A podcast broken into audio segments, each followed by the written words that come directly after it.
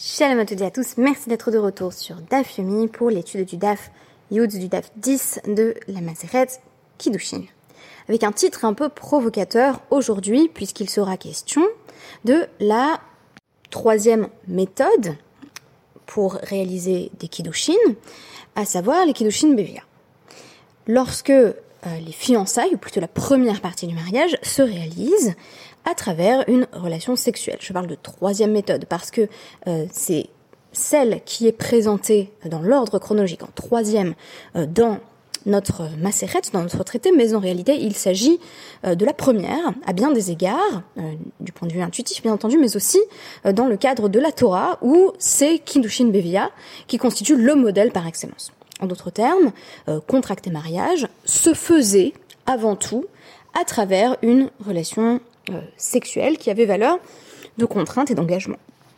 Est-ce que ça justifie euh, d'intituler ce podcast euh, Le Zizi en référence à la chanson très amusante de Pierre Perret? Eh bien oui, puisque dès qu'on rentre dans la question des Kiddushin Bevia dans notre DAF, il en est enfin question. L'une des problématiques qui va être abordée par les sages est celle de savoir à partir de quel moment on considère qu'il y a vraiment eu bia. Donc on est de nouveau dans une question assez technique euh, qui pourra nous rappeler euh, certaines des premières pages du traité Sota où il fallait définir euh, l'adultère, donc le temps qu'il faut quand on est en stira, quand on s'est isolé avec quelqu'un avec qui on n'avait pas le droit d'être d'être en yichoud, donc d'être séparé. il était question justement de la durée à partir de laquelle on considère que le couple adultérin a potentiellement eu une relation sexuelle interdite. Eh bien ici, c'est de nouveau le cas.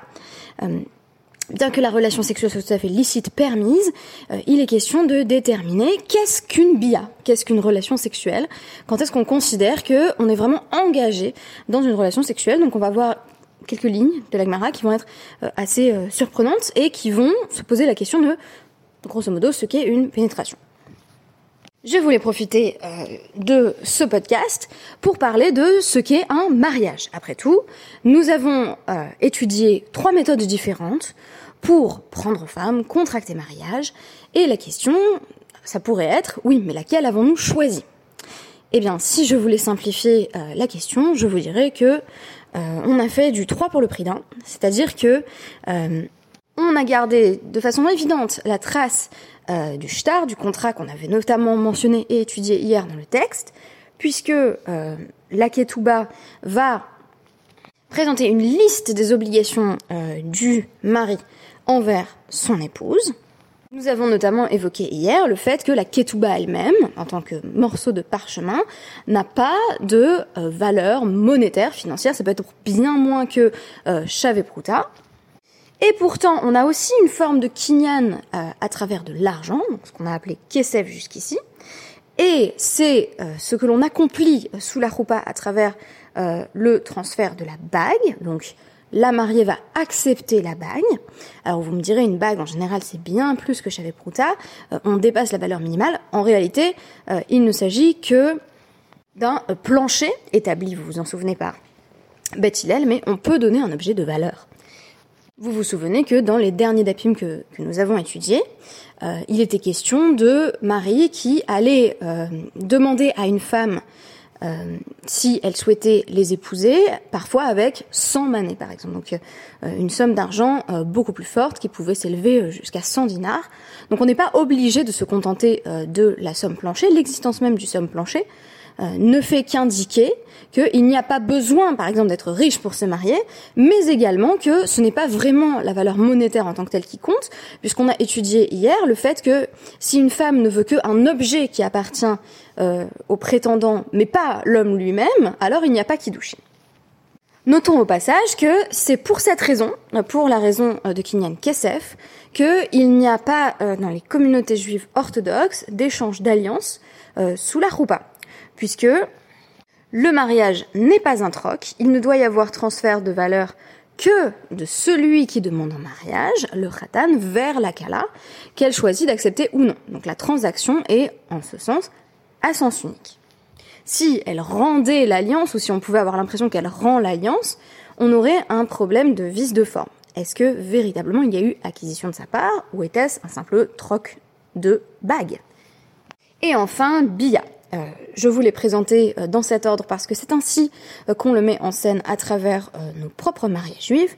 Nous avons la relation sexuelle. Alors vous me direz, quand est-ce qu'on a une relation sexuelle dans un mariage juif? Eh bien, sans doute avez-vous déjà entendu parler du yiroud ou de la salle de yiroud, qui désigne littéralement euh, l'isolement, c'est-à-dire le moment où le khatan et la kala, où les mariés, euh, sont tous deux euh, dans une pièce fermée pendant un minimum de 4 minutes, on va dire 4 à 10 minutes. Et c'est cela qui, selon certains commentateurs, vient véritablement sceller le mariage. Et là, vous me direz, mais que se passe-t-il si, comme c'est le cas dans bien des communautés, y compris orthodoxes plutôt traditionnalistes, à l'heure actuelle, le couple a déjà consommé euh, l'union auparavant, s'ils ont déjà eu des relations sexuelles Eh bien, cela ne change rien parce que désormais, avec euh, ce passage sous la roupa, la relation sexuelle qui suivra, qui peut avoir lieu en Yiroud ou non, en général non d'ailleurs, parce que il y a quand même les témoins derrière la porte et tous les, tous les invités qui attendent et euh, et la, la Kala est en robe de mariée, euh, Khatan n'a peut-être pas envie d'enlever son costume, donc que la relation sexuelle ait vraiment lieu ou non importe peu, c'est pas forcément le moment le plus euh, pratique. En tout cas, ce qui importe, c'est que euh, il y ait la possibilité théorique d'avoir une relation sexuelle, et cette relation sexuelle n'est pas placée sur le même plan que les autres relations que le couple aurait pu avoir précédemment. Donc s'il s'agissait euh, d'un couple qui s'est euh, fréquenté de manière très assidue, euh, même avant le mariage, puisque désormais c'est avec l'intention des kiddushin. Donc je parle de kiddushin cette fois-ci de, manière assez large, puisque vous allez voir dans le DAF qu'en réalité, on avait encore à l'époque de l'Agmara une distinction très claire entre kiddushin ou érosine, la première étape du mariage, euh, qui pouvait être scellé d'ailleurs par une union sexuelle de façon assez paradoxale. Et dans un deuxième temps, on avait euh, ce qu'on appelait les nisuin ou la choupa, où là on allait de nouveau avoir une relation euh, sexuelle, mais qui cette fois-ci venait sceller le mariage à part entière. Et donc c'est le moment où le couple allait commencer à vivre ensemble. Donc, euh, ce que je voulais dire quand j'employais cette expression de kiddushin, ce n'est pas qu'il s'agit de la première étape du mariage, euh, mais bien euh, du fait que à ce moment-là, ils sont considérés comme pleinement mariés selon tous les avis. Donc je résume. Euh, nous avons euh, trois étapes qui reflètent les trois méthodes de notre première Mishnah. Euh, on a le contrat, la ketouba, on a l'argent, et c'est donc un transfert de propriété qui est réalisé sous la roupa, et on a la bia, la relation sexuelle au moins possible. Notons qu'un décisionnaire euh, médiéval tel que le Rambam dans Ilchot Yishut 10.1 euh, met l'accent sur le fait qu'il n'y a pas vraiment de Nisuin sans Beila. En d'autres termes, on n'est pas pleinement marié tant qu'il n'y a pas eu euh, relation sexuelle au sein du couple. Et le Rambam précise que donc lorsque le couple s'isole, cela doit être donc Raoui Lebia. Ça doit être au moins possible qu'ils aient une relation sexuelle. Donc, euh, ramification très intéressante euh, de cette exigence, c'est que si on a ce qu'on appelle une troupette nida, donc la, la mariée euh, en réalité a ses règles ou n'a pas encore compté sept jours d'enseignement à l'issue de ses règles, donc elle n'a pas pu aller au, au mikvé, elle n'a pas pu se rendre au bain rituel, pour le Rambam, on n'est pas pleinement dans une situation de niswin, le mariage n'est pas terminé, si vous voulez. On est dans une première étape du mariage, mais on n'est pas allé jusqu'au bout du mariage. Euh, même le yihoud n'y changera rien. D'ailleurs, il n'y aura pas vraiment euh, euh, au sens fort. Il n'y aura pas non plus de nuit de noces le jour même, évidemment, puisque les relations sont interdites euh, tant qu'elle n'est pas allée au mikvé. Et donc, en réalité, les niswin ne seront véritablement consommés que par la suite, lorsque la femme se rendra au mikvé et pourra avoir une première relation sexuelle avec son ou s'ils ont déjà eu des relations sexuelles euh, en dehors du mariage, euh, une première relation sexuelle dans le cadre euh, de cette volonté d'engagement. À l'inverse, pour le RAN, notamment dans son commentaire sur le tout début du, traité Ketubot, les Nisouines sont véritablement terminés même s'il n'y a pas eu de relation sexuelle aboutie parce qu'on considère que Niswin il y a quand l'épouse est entrée dans le domaine de son époux. C'est d'ailleurs pour lui ce qui définit euh, de façon essentielle le mariage juif, et c'est ce qui explique d'ailleurs, j'avais consacré euh, un podcast là-dessus qui s'appelle Ownership or Partnership, c'est ce qui explique la, position du RAN de manière générale euh, sur une certaine passivité de l'épouse qui entre presque comme un objet dans le réchoute de son mari. Alors qu'est-ce que le Cheder Yehoud Eh bien le Cheder Yehoud, euh, c'est cette pièce où mari et femme vont s'isoler en ayant la possibilité euh, d'avoir une relation euh, sexuelle, bien que on estime que cette possibilité soit largement théorique, c'est-à-dire que s'il n'y a pas eu de relation sexuelle, ça ne pose absolument pas problème. Déjà, à l'époque du Rav Moshe Isserles, euh, donc euh, au XVIe, au XVIIe siècle, euh, il était de coutume pour euh, le Khatan et la Kala de rester manger dans le Cheder Yehoud. Donc on n'allait pas forcément effectivement consommer la relation immédiatement, notamment parce qu'il y avait voilà des, des, témoins qui gardaient l'entrée de la pièce. Donc c'est pas vraiment un contexte d'intimité totale. On allait plutôt en faire un moment d'intimité certes, mais pas d'intimité charnelle. Il est d'ailleurs précisé que le marié et la mariée ne devraient pas s'éterniser dans le Cheder Yehoud, euh, parce que on considère qu'il y a un problème de tircha et tiboura, c'est-à-dire que les invités sont en train d'attendre, et donc euh, vont pas rester euh, euh toute la journée euh, devant la salle. C'est très intéressant puisque à notre époque, souvent, il y a en fait une assez large interruption entre le moment du Cheder Yehoud juste après la roupa et la suite du mariage, qui est véritablement la soirée. c'est souvent le moment où les mariés vont faire des photographies, où les invités du cocktail s'en vont, et seuls les invités au repas restent. Donc cette notion du tirad et tiboura euh, a pas entièrement disparu bien entendu, mais euh, je trouve que ça a été euh, largement atténué. Alors maintenant, on a encore une énigme à résoudre, c'est celle de une bia ou, deux relations sexuelles. où c'est une question qui est posée aux sages dans notre DAF. bia nisuin osa ou erusin osa, nafkamina les yorsha. Alors, quand un homme couche avec une femme, on nous a dit il y a plusieurs méthodes de kiddushin. On a aussi dit que les kiddushin c'était a priori la première étape du mariage. Donc, la question est est-ce que quand un homme euh, couche avec une femme, euh, avec l'intention donc euh, de la sanctifier vis-à-vis de lui et avec son accord à elle, bien entendu, est-ce que ça fait littéralement au sa nisuin Est-ce que ça réalise les deux parties du mariage ou seulement la première partie? Est-ce qu'on considère qu'il y a eu que les Kiddushin, l'étape 1, euh, ou est-ce que véritablement ils sont mariés à tous égards? Alors, Nafkamina, c'est quoi la différence? Eh bien, c'est notamment euh, pour hériter d'elle. Euh, pour hériter d'elle, pas seulement d'ailleurs, on va donner d'autres exemples, mais ça veut dire que si mari et femme ne sont que dans cette première étape des Kiddushin, euh, et que l'épouse vient à décéder, le mari n'hérite pas, parce qu'ils n'étaient pas pleinement mariés. Je vais essayer d'expliquer pourquoi dans un instant. Autre exemple, euh, Tamela. Et également, euh, si les Cohen, la question c'est est-ce qu'il peut se rendre impur pour elle? Donc si elle meurt, là encore, est-ce qu'il va l'enterrer euh, directement? Est-ce qu'il va participer, en tout cas, aux préparatifs Si elle est pleinement sa femme, oui. Si ce n'était encore que des fiançailles, si vous voulez Non. Euh, ou les affaires Nedaria. Est-ce qu'il peut dissoudre ses vœux? Euh, sans avoir d'ailleurs l'aval euh, du père de la jeune fille en question Il ne le peut là encore que s'ils sont pleinement mariés. Évidemment, euh, i amart nisu inosa, si tu dis que euh, avec une seule relation sexuelle, on a en quelque sorte validé les deux étapes du mariage, eh bien il peut hériter d'elle, il peut se rendre impur pour elle, ou me faire derrière, il peut annuler ses vœux sans avoir besoin de la participation de qui que ce soit. Ve i amart eno veino metamela ve eno me faire derrière mai. Donc qu'est-ce qu'on conclut à ce sujet, sachant que si ils ne sont que fiancés, euh, il n'a pas tous ses droits, toutes ses prérogatives vis-à-vis de son épouse. Qu'est-ce qu'une femme qui est aroussa ou mekudeshet? Là-dessus, on peut en revenir au Ilchot Yishut dans le Mishneh Torah 10.1. Une aroussa, une femme qui est mekudeshet, a l'interdit, euh, qui s'applique à elle, de coucher avec tout autre homme que son fiancé.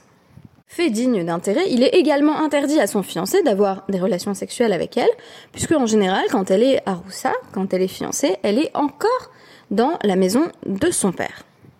Le Rambam nous apprend là-dessus que, c'est d'ailleurs une réponse euh, à la question qui est posée euh, dans notre Gemara, si un homme a une première relation sexuelle avec euh, son épouse dans le but de la rendre euh, donc elle est aroussa, elle est fiancée à lui, il a une première relation sexuelle qui a effectivement pour sens cette consécration, et ensuite, tant qu'elle habite encore dans la maison de son père, il ne peut pas lui-même avoir de relation avec elle. Donc ils habitent séparément et c'est seulement au moment euh, des Nisuin ou de la Rupa, le Rambam va employer les deux termes, qu'il y a deux nouveaux relations sexuelles et c'est cette deuxième relation sexuelle avec la Haroussa dans le but de parvenir au au Nisuin, donc à la dernière étape du mariage. C'est seulement à partir de ce moment-là, disais-je donc, que la fiancée est considérée comme son épouse à tous égards.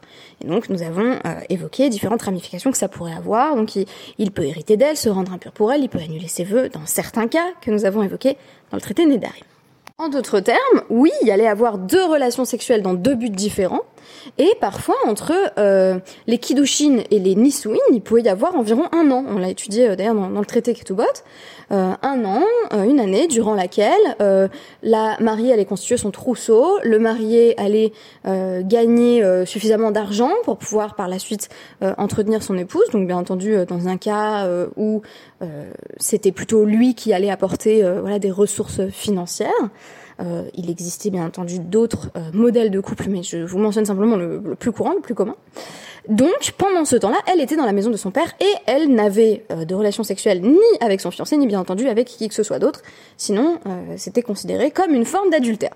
C'est pour cela, sans doute, que nous avons réuni les deux étapes du mariage. on fait du deux en un. Ce que nous appelons les fiançailles dans les couples juifs ne correspond en réalité pas du tout à l'étape des kiddushin lorsque nous parlons de mariage juif, nous faisons le même jour euh, Kiddushin, donc Erosin, et Rupa, c'est-à-dire Nisuin. Vraisemblablement parce que ce statut intermédiaire était particulièrement contraignant, sans donner euh, de droit euh, au mari qu'il aurait pu avoir s'il était pleinement marié, sans la vie commune, et en même temps avec une contrainte très forte euh, pour la future mariée, ou la mariée si vous voulez, qui ne peut avoir de relation sexuelle avec personne d'autre, et pas non plus avec son fiancé. La dernière question que je vous avais promis de traiter, c'est cette question, c'est quoi une bia? Euh, vous vous souvenez que dans le traité Sota, on avait une tentative pour définir la durée minimale d'une relation sexuelle avec des métaphores très imaginatives, des sages qui nous disent en fait c'est un temps très très court. Eh bien aujourd'hui, avec moins d'images et de métaphores, on a la question de Trilad Bia. Donc nouvelle question qui a été posée auprès des sages, Trilad Bia Kona au Sof Bia Kona.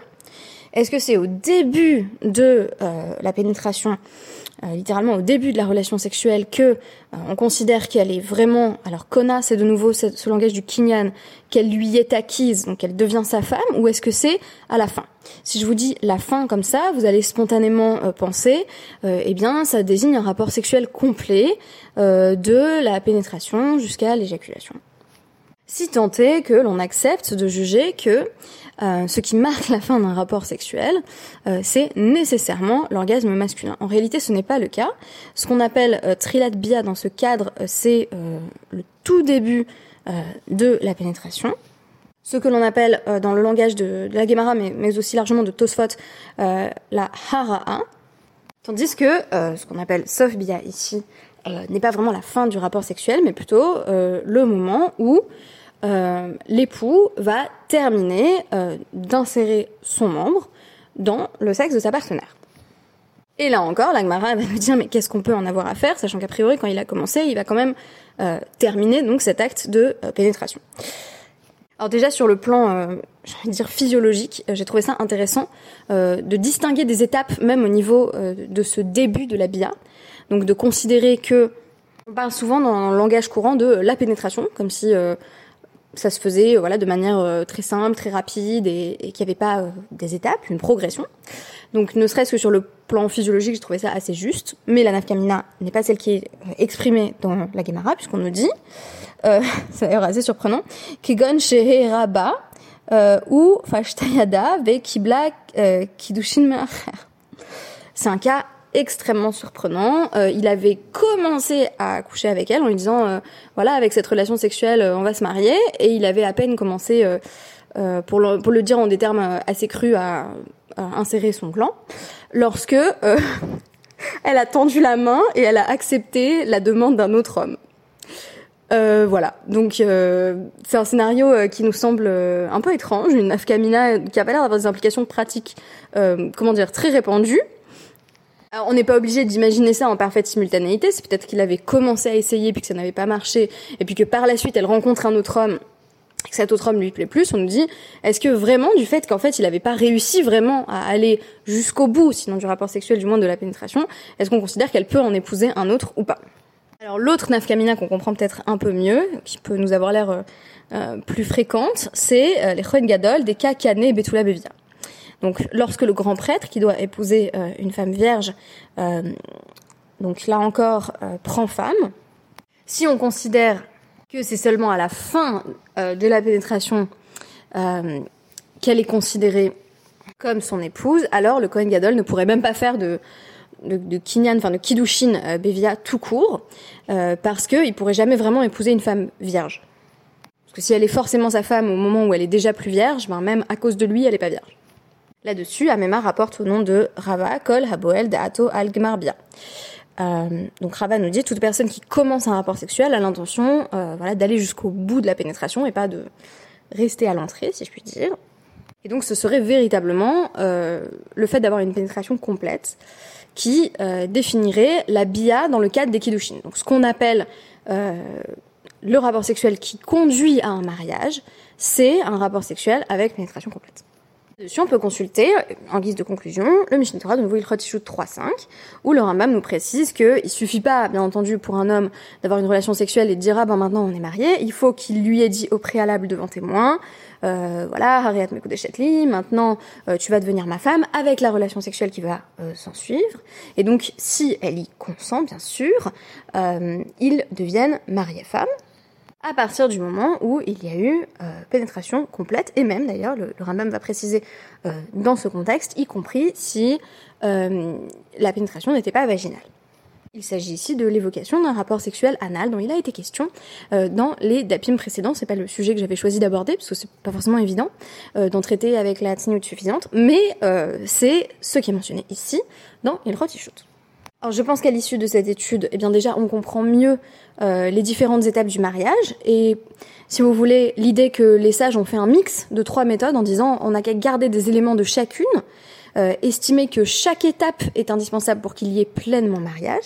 D'autre part, on a mieux compris cette distinction qui existait jadis entre euh, et Nisuin et pourquoi on avait rassemblé euh, les deux étapes.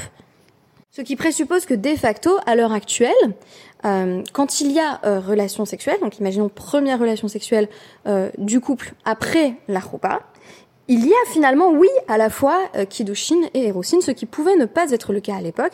Il pouvait avoir une première euh, relation qui allait être suivie d'un temps où les époux étaient séparés. Et enfin, nous nous sommes penchés sur la définition de la relation sexuelle à travers la perspective des sages.